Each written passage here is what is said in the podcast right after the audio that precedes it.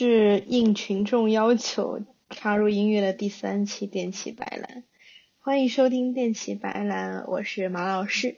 今天我将进行我算是首期的 solo 录制，所以今天没有飞行嘉宾，只有我一个人。今天的主题是我的生日派对，所以我的生日派对只有我一个人，which is great。嗯，我今天其实就是想来聊一聊，作为一个嗯已经度过第我也不知道多少个二十几岁生日的我，嗯，在这样一个成长的过程中所经历的一些心态的变化。所以在今天之前呢，我也和我的一些朋友们收集了一些问题。嗯，我没有公开收集问题，而是私下问他们有没有什么嗯想问我的。一些有意思的问题，不过，嗯，我希望尽量还是在这里面包括一些我自己成长的时候的一些感想，嗯，可能这些分享的和体验是比较私人的，也讲的不一定对，甚至可能还挺极端的，也不一定很正向、很积极，但是确实就是我自己内心最真实的想法，所以与其说这期节目是录给大家的话，嗯，更像是我对我自己现在当下一个心态。嗯的一种梳理吧，所以我觉得，嗯，我很有必要进行这一期的录制，而且只有我一个人。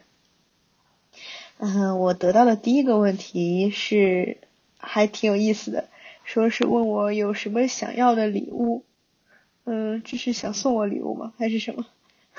所以，但是我本人的话，其实，嗯，很少把生日作为疯狂购物的借口，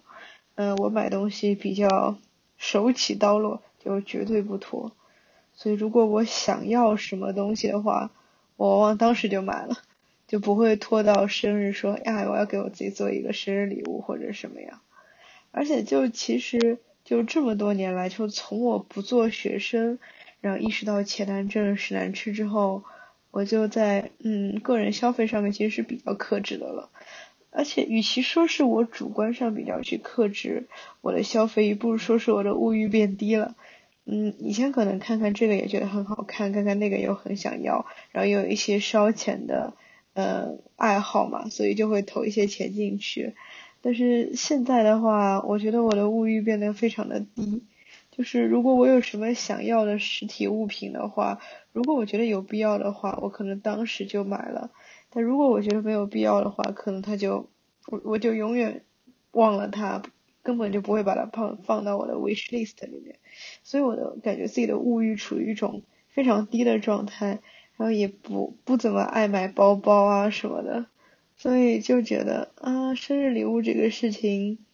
也不是很重要吧，而且其实我已经连续很多年就是没有给自己的生日就是购给自己购入一些实体的东西。嗯，我是在去年的生日的时候做了一个决定，要领养我的第一只猫，也就是我们的克姐克咪。然后当时就那个生日周，我就在外面跑来跑去，然后看了好几家的嗯那种猫咪寄养的家庭，然后和他们聊天，然后了解不同猫咪的性格呀、脾气啊什么的。然后最后我看脸选了寇姐，然后寇姐就成为了我的小猫咪。所以就是这一年的话，嗯，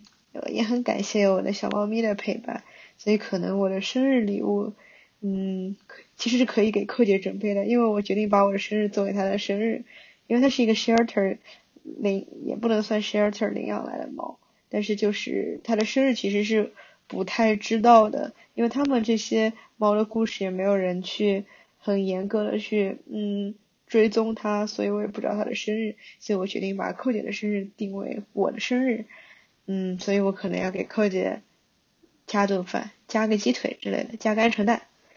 之类的，所以生日礼物的话可以说不存在吧，就开心就好了。然后第二个问题，我得到的是，嗯，今年我有什么改变？啊，我觉得今年其实看起来大家都在家里面的话，其实变化还是挺大的。嗯，我觉得我自己的话，嗯，有一个很大的改变，就是我变得很更加自信了，就甚至迷之自信。我觉得，嗯，我的自信体现在我可能以前在工作的场合里面，我是比较安静的一个人，但是我现在可能是干了干了一会儿，时间有点飘了，然后我现在敢于提问，敢于 argue，敢于叫板，敢于，唉，撕逼还是不敢。但是我就觉得我可能更敢说，更敢，嗯，发出一些自己的声音吧。然后还有一个自信的点就在于，我今天可能在我的老板的帮助下接受了一些，呃，有有很多机会去做 presentation 吧，也有很多展示的机会。所以我觉得去的多了的话，有一个很显著的进步就是，我可能做 presentation 不用打草稿了，或者是不用做很长时间的排练。以前我觉得我还。经常可能要排练个七遍八遍，我才敢去跟大家讲。但是我现在可能能进入一种，嗯，我不能说张口就来，但是能够进入一种比较平和淡定的状态，跟大家讲这个事情。所以我会觉得我在自信这方面是有挺大的进步的。然后，嗯，还有一点的话就是，我觉得我的主观能动性是增强了。我就是会。其实这跟第一点也有一定的关系吧，我可能会更积极的去做一些事情，然后就会更有动力的去做这些事情。当我想通了我为什么要去做它的时候，而且这一点还体现在，嗯，如果我想要的东西，我肯定会去说，我说我我会说我想要，那如果我不想要东西，我可能会拒绝。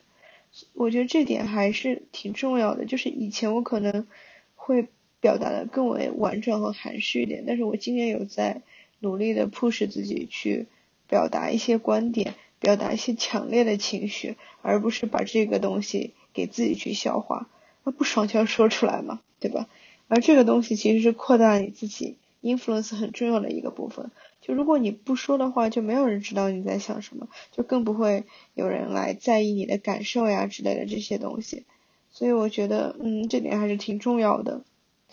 还有，嗯，如果说还有什么改变的话，就是我可能思考问题更有逻辑性了一点，因为我我感觉我今天会更擅长于梳理自己的需求这样一点，所以就是一件事情，我怎么把它，嗯，分割成几个不同的部分，然后要完成几个这几个不同的部分的话，我又应该每每一个部分又应该会做到什么样的一个程度，然后我们可以进行下一步。所以其实这个有点像，嗯，project management，所以我会觉得这个就其实很有意思个点，就是我觉得我的工作某种意义上其实是给我的生活带来很多启发的。就尽管我可能没有爱我工作爱到这样子一个程度，但是我还是得承认它给我提供了更好的一种思考的方式。然后还有梳理需求一个很重要一点就是，嗯，我会我以前是觉得。唉，Plan B 想起来好累啊！但是我现在会去准备 Plan B 了，就是会保证自己会去提前思考最差的情况。如果这件事情我不能完成怎么办？有没有补救的方法？有没有其他的路子可以走？所以这个东西就是，嗯，我觉得也是今年很有进步的一个点，更自信了，然后更有主观能动性了，更擅长于去梳理自己的需求了。我觉得这是我今年。这三个比较显著的改变吧。好，第三个问题的话是，大家问我说，在二十五岁这一年做了什么特别好的事情，让自己特别快乐、开心的一些事情。我其实觉得今年还挺丰富的，虽然我想起来，今年我基本上都在家躺着，但是觉得还挺开心的，可能不用开出去公司都还挺开心的。嗯，但也没有怎么出去玩儿。但所以今年做的特别好的事情是，嗯，第一就是我很享受有小猫咪的陪伴。我从去年生日那会儿大概收养了柯洁，然后今年大概五月份的时候，呃，我又接了 Kiwi，所以我现在有两只猫。然后虽然这两只猫，嗯，简直就是烧钱的机器，并且每天都只是吃喝拉撒，然后。而且也需要很多的照顾，这样，并且他们还生病，花了很多钱，但是我还是觉得有他们的陪伴真的是一件特别好的事情，所以我觉得这是我今年做的非常值得的那一件事情，就是我有了猫，然后我我今而且我在家的话会有很多机会跟猫在一起，感到非常开心。然后第二件事情的话。可能就是因为在家嘛，所以可能嗯，重新和很多人建立了交流，以前可能就没有很维护的一些友谊或者是一些就是和大家的交流，今年可能被重新捡起来了，而且就是而且今年还认识了很多新朋友，所以我觉得今年可能是我的克服社恐年。我以前可能真的就有一点点社恐，这件事情可能跟我以前缺乏自信也有关系。就是我可能会觉得，嗯，如果有很多陌生人的话，我会觉得不是一个让我很舒服的环境。但今年的话，我觉得特别好，我特别享受跟我新认识的朋友去交流，而且就是特别享受跟不同的人交流出来碰撞出来的火花，我觉得都是特别有意思的一件事情。包括就是这档播客的话，也其实是我和我的老朋友们叙旧的一个很好的机会，而且就可以让我从。各这个方面都可以更多的去了解大家，我觉得这点还是挺开心的。而且今年的话，感觉自己尝试了很多新的东西吧。然后一来是在工作上面被拓宽了一些领域，二来的话，其实感觉自己不断的尝试一些新的运动啦，然后新的技能啦，还有包括嗯，举个例子吧，这两天在跟我的同事加好朋友们一起做一个叫。AWS Deep Racer 的一个东西，就是一个用嗯机器学习去训练 model，然后让你的赛车，现在是模拟的赛车，在赛道上能够训练他自己去在赛道上跑，跑对路，而且跑得快。这个东西，就我其实自己自诩不是技术特别强的人，但是这个比赛也是被我两位很强的好朋友实力 carry，而且就是。在我们初赛的时候取得了相当不错的成绩，虽然我觉得我自己可能也是一个实力抱大腿的人，但是我意外的觉得还挺有意思的，还觉得自己其实，嗯，可能这么多年不搞 tech 了，也可以回去再看看，然后也可以会有一些自己新的想法啦之类的，我觉得还挺有意思的，所以这也是我尝试的新东西之一。嗯，另外一个的话，就又要梦幻联动上一个问题了。就是说我可能今年有更多的主动的、主观能动性去拼尽全力去做一件事情，然后如果这件事情不如我愿，或者是出了差错，呃，也许是很大的差错，我觉得我也会尽力的去弥补，并且准备好相当详尽的计划去做这些弥补吧。嗯，所以我觉得这就是我今年做的特别好的事情，有了猫咪，和很多人讲话，尝试了一些新东西。和就是如果如果就是很多事情会更拼尽全力的去做，我觉得啊，真的感觉这样回看的话，确实自己还是有一些进步的，而不只是简简单单的在家躺了一年。嗯，所以下面是他的镜像问题，叫在二十五岁这一年有什么做的特别不好的事情？啊，我其实脑海中看到第一个问题反映出来的是我的社社死现场。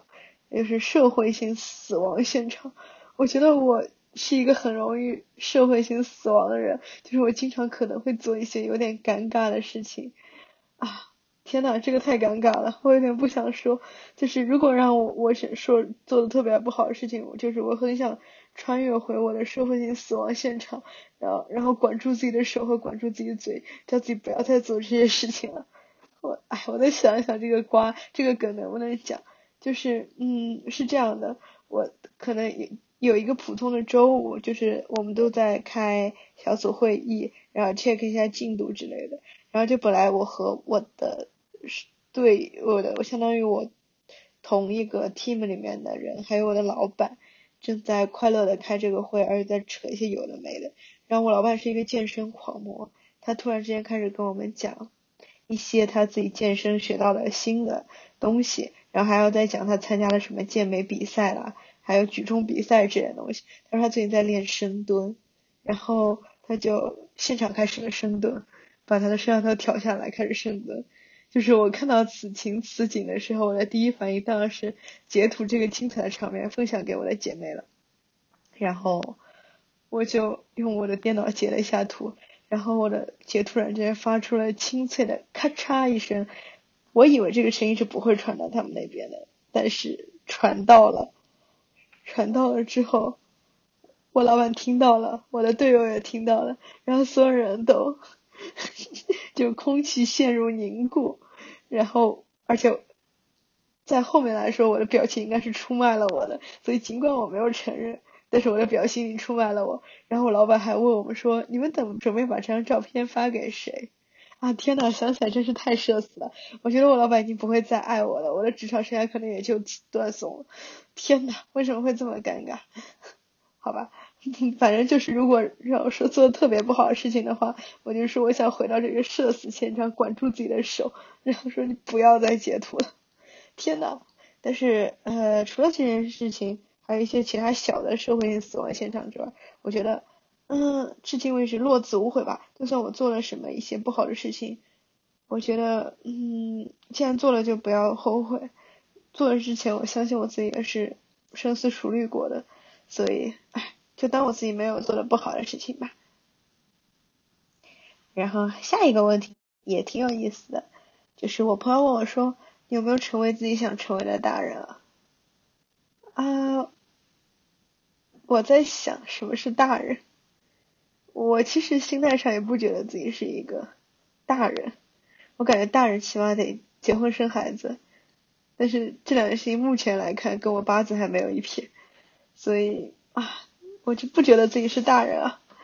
而且就是对我来说的话，在我的生活里，就是在我以前的生活里，我好像很少会去思考自己长大以后会怎么样。就是在小时，无论是在小时候还是在青春期，我都很少说，嗯，那我长大以后会变成什么样的？就是我既没有想过我长大以后会在哪里，我也没有想过我长大以后会做什么样的工作，我也没有想过我长大以后会和谁结婚，甚至是和哪一类人结婚。就是所有的问题，就是都是交给未来吧。我好像很少就是去。做一个非常长期的规划，说我以后要在哪里要做什么，就更加没有想过我自己长大以后会成为什么样的大人。但是如果嗯，我就觉得起码就是，如果现在把我放回我当年青春期的那样一个角度的话，我会觉得起码我自己要做一个不无聊的大人，或者是起码就是一个不无聊的有点意思的大人。而且就是一个不太穷的大人。现在来看的话，那确实这两点的话还算是勉强完成吧。嗯，不不不谦虚了，就是完成了。所以目前来看还好，所以应该是成为自己想要成为的大人吧。虽然这个概念本身也不存在，但是如果让青春期的我来看一看现在的我的话，我觉得他应该是觉得，哦，你比我想象的混的要好。所以确实是这样的，那就算是达成目标了，已经成为了。嗨，但是我都不知道我青春期时候脑子在想什么，所以也不能说一定真的会这样。也许他青春期的我会觉得现在的我生活很无聊，也不一定。下一个问题是：三十岁越来越轻，会害怕衰老吗？什么狗屁问题啊！我我我我没有三十岁，我觉得我还有好几年呢。而且我的三十岁的目标是上福布斯的三十那个三十以下那个优秀三十个人的榜，叫什么？Thirties under thirty。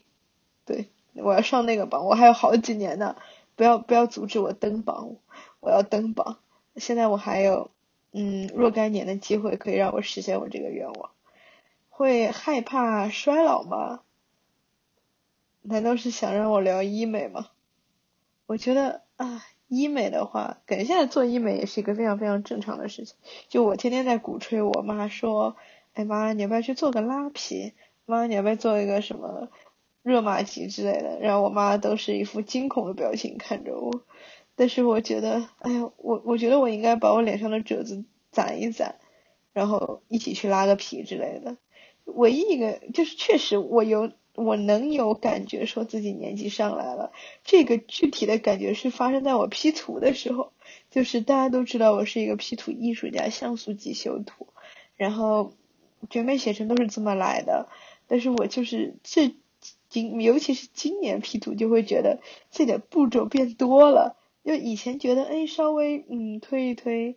这边修一修就可以发了。但今年的话，我真的是像素级的修，我觉得步骤多了很多，什么苹果肌提一提啦，法令纹抹一抹啦，然后之类的，所以就会觉得步骤很多很复杂。这可能就是衰老的一个表现吧。但是，但是我觉得暂时的话，医美应该是不考虑的，让我攒多一点，一起去把它搞定了。嗯，但是我就觉得我自己有点怕痛，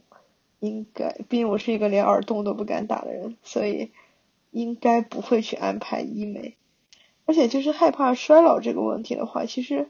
我觉得，嗯，会会还是会有点担心脸垮了这件事情。但是想起来其实也没有那么可怕。我觉得就是每个年纪的话，都会有每个年纪自己的好美丽的样子吧。就你。不可能永远保持那种少女的感觉，少女感好是很好，但是她，嗯，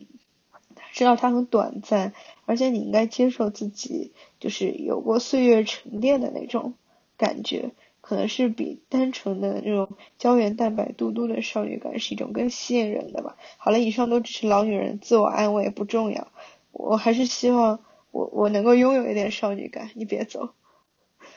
嗯哼。然后下一个问题是，下一年有什么特别想尝试的事情？我觉得啊，我有一些，我其实我脑海中有很多的想法，但是我觉得一个核心的观点就是，我还是想尝试更多的可能性吧。嗯，比如说，我想学习新的运动，然后拥有新的爱好，能不能拓宽一下我自己的工作领域，然后就搞一些新的项目。然后包括掌握一些新的技能等等等等，所以就还是想尝试一些新的东西，而不是在现有的舒适圈里面苟着。嗯，而且具体一点的话，哎，我还挺想，其实我还因为因为这这两年其实杂七杂八的书看的很多，所以就会很想写自己的小说。然后嗯。而且就是还有一点，就是因为我杂七杂呃也没有杂七杂八，就是呃 girl game 吧，就是那种情景回合对话制游戏。嗯，其实我对 girl game 还挺有好感的，所以我也想做自己的 girl game。其实之前有几款国产的都非常的优秀，比如说 iPad 平台上面的调色板天文台。嗯，Steam 平台上的高考恋爱一百天，我觉得都是非常优秀的游戏。所以其实我觉得如果有设如果有制作组的话，我很想帮他们去写剧本。我觉得我脑洞可大了，而且我而且我觉得我可能去写这种什么言小小言是有天赋的，我可以写出很甜的梗和段子。所以啊，还挺想做这方面的东西的。然后还有一点就是，哎，我很想讲脱口秀，哎，就是今年可能看脱口秀大会看的有点入迷，我觉得哇，都好厉害啊！然后，而且我觉得其实写脱口秀剧本的话也挺有意思的，我能够感觉到他们写剧本里面的那种，嗯，很有节奏美的这种感觉，所以啊，我也很想尝试这一点。但我知道其实我在这方面属于天赋不足的，我很有鼻数的，而且。脱口秀的话，我感觉一旦你把它作为一个职业的话，它其实并不比当普通社畜要轻松。我真是觉得这种文艺类的东西，一旦你把它变成了一个事业的话，就是榨干自己的开始。就可能本身，尤其是对于本身才华不够充沛的人来说，就真的只是自我消耗的开始而已，就会是慢慢的失去灵气。不过我觉得作为一个业余爱好的话，还是挺好玩的。这也就是非常符合我之前说的，我很想嗯做一些新的事情，但写小说、做游戏、讲脱口秀都还挺好玩的，所以嗯如果有机会的话想搞这些，但是也就是想想了。其实我感觉什么写小说了、做游戏这个想法，可能在我脑海里面已经盘旋了很久了，但是并没有真的去实现。今年可能唯一实现了的一个事情就是现在这档播客，我终于有我自己的播客了。而感觉做播客的话，其实是我这几个想法里面最容易实现的一个，也不过也不错啦，起码我迈出去了这一步。然后下一个问题是上一个问题的镜像问题，是下一年有什么不想再做、想停止去做的事情？这个问题其实我跟我的好朋友嘉欣聊过，我说，嗯，之前我们俩讨论过，就是怎么样让自己活得轻松一点。我觉得当时我提出的一个点就是。不要去太具体的规定一个目标，嗯，我觉得我其实有的时候也会做这样的事情，比如说我每年年初的话，可能会给自己规定一个年度目标，这些年度目目标 is like 我今年要读完五十本书，我今年要听完一百档播客之类这种东西，就非常的具体，而且很打卡。我觉得打卡是很好的一件事情，因为它会。催促你去完成这个任务，但是另外一方面的话，我觉得它又会带来一种焦虑感，所以打卡是我想在明年避免的做的一件事情。我更想去听，就是是让我的需求和我的想法去推动这个事情的实现，而不是用这样子打卡的一种方式。所以我下一年想停止做的事情就是不要去。太具体的规定目标，我可能从会从今年的读完五十本书这种目标规定为，嗯，就是看你自己写，就是进行你觉得有益的阅读，这样子会不会太抽象？会不会有很多偷懒的空间？感觉是的，我可能还得再思考一下这个问题，但是应该不会是读五十本书了。再说读十本书真的很累，我觉得我今年是读不完了。除非我年年底把《哈利波特》七部曲再捋一遍，但我觉得我我还挺开心，挺愿意做这个事情的。然后，嗯，另外一个事情就是，如果这个事情让你觉得就是不舒服了，或者是做下去你觉得意义不是特别大，那就停止去做它。比如说，有的时候我也看，其实我就是之前也会有一些打卡的心态在里面。就我看这一本书，我一旦开始看了，哪怕我觉得。它不好看，我看不进去，我可能最后也会囫囵吞枣的把它坚持读完。但是我觉得其实这个事情是浪费时间，因为它没有在我脑海中留下更多的痕迹，而且这个时间我可以用来去做别的，要么就是更有意思，要么就是能让我自己更开心的事情，而不是在读一本我觉得超级无聊的书上面。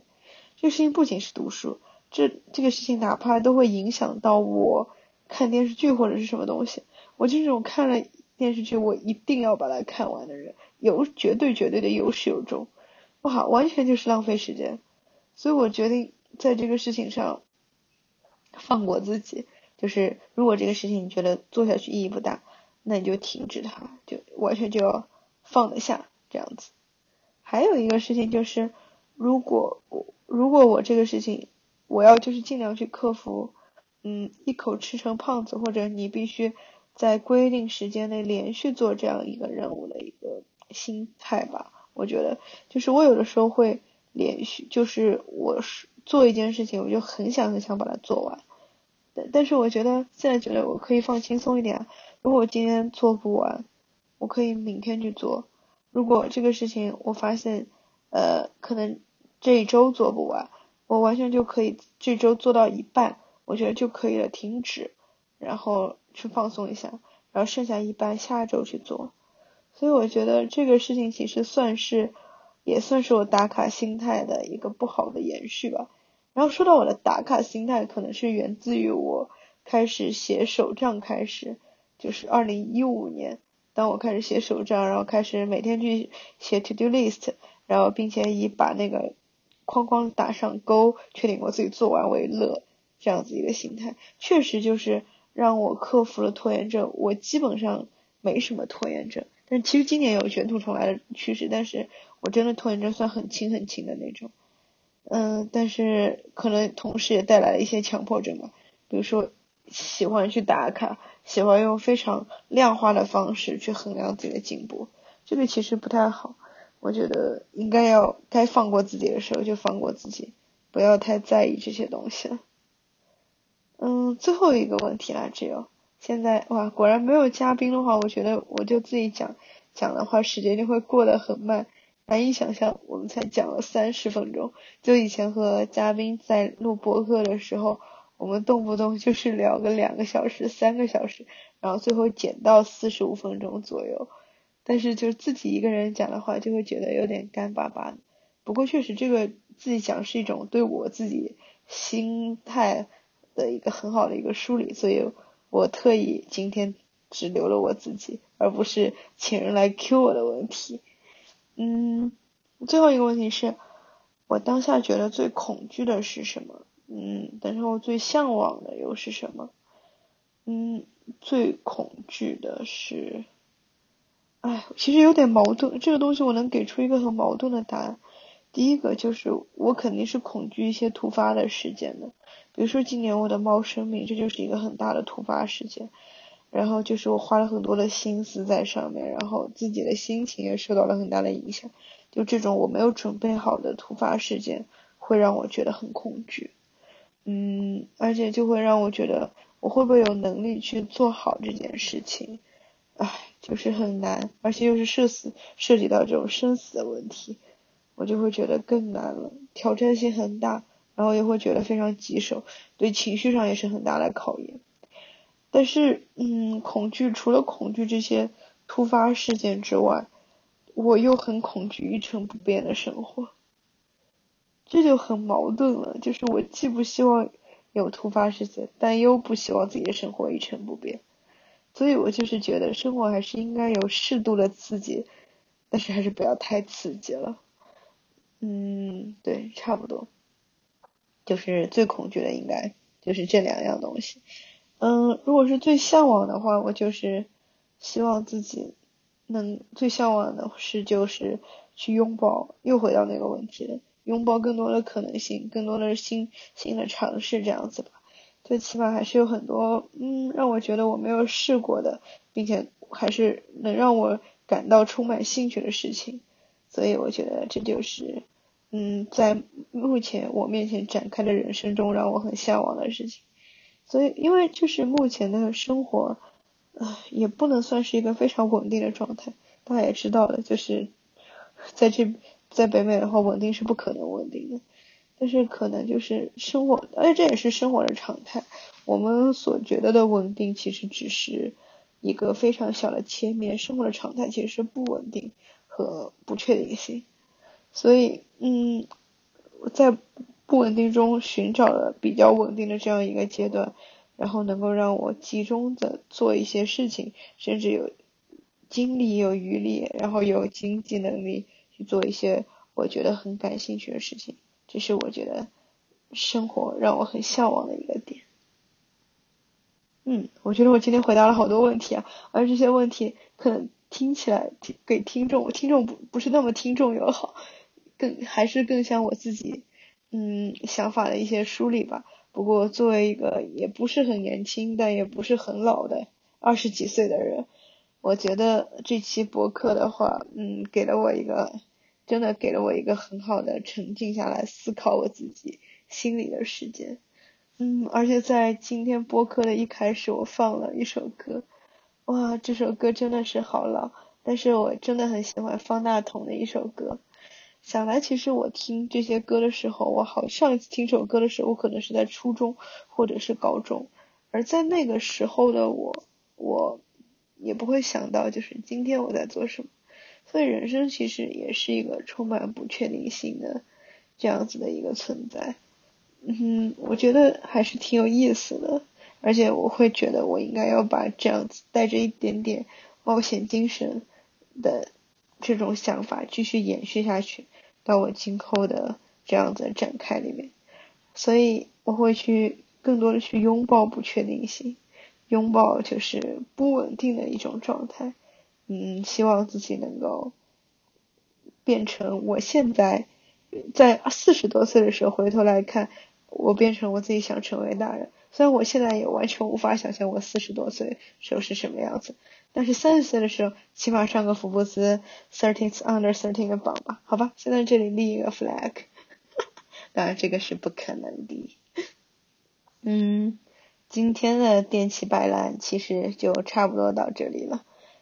有预感会成为收听率最低的一期，但是不重要，毕竟这我们节目就是随便聊、瞎聊，以一切以主播的喜好为导向。而且今天特别开心，收到了我好朋友嘉欣给电气白兰做的一张嗯 logo 的设计图，我以后就会用这张图。作为本电台的 logo，这张图的设计是，嗯，其实用的是我就是电气白兰的来源，是《春宵苦短，少女前进吧》这部电影的一个截图，而且心情特别好的是用了一张他朋友拍的星空图作为背景，而且就是用了少女喝酒的那张电影截图。他说整个宇宙就是你的一杯酒，所以今天晚上干杯。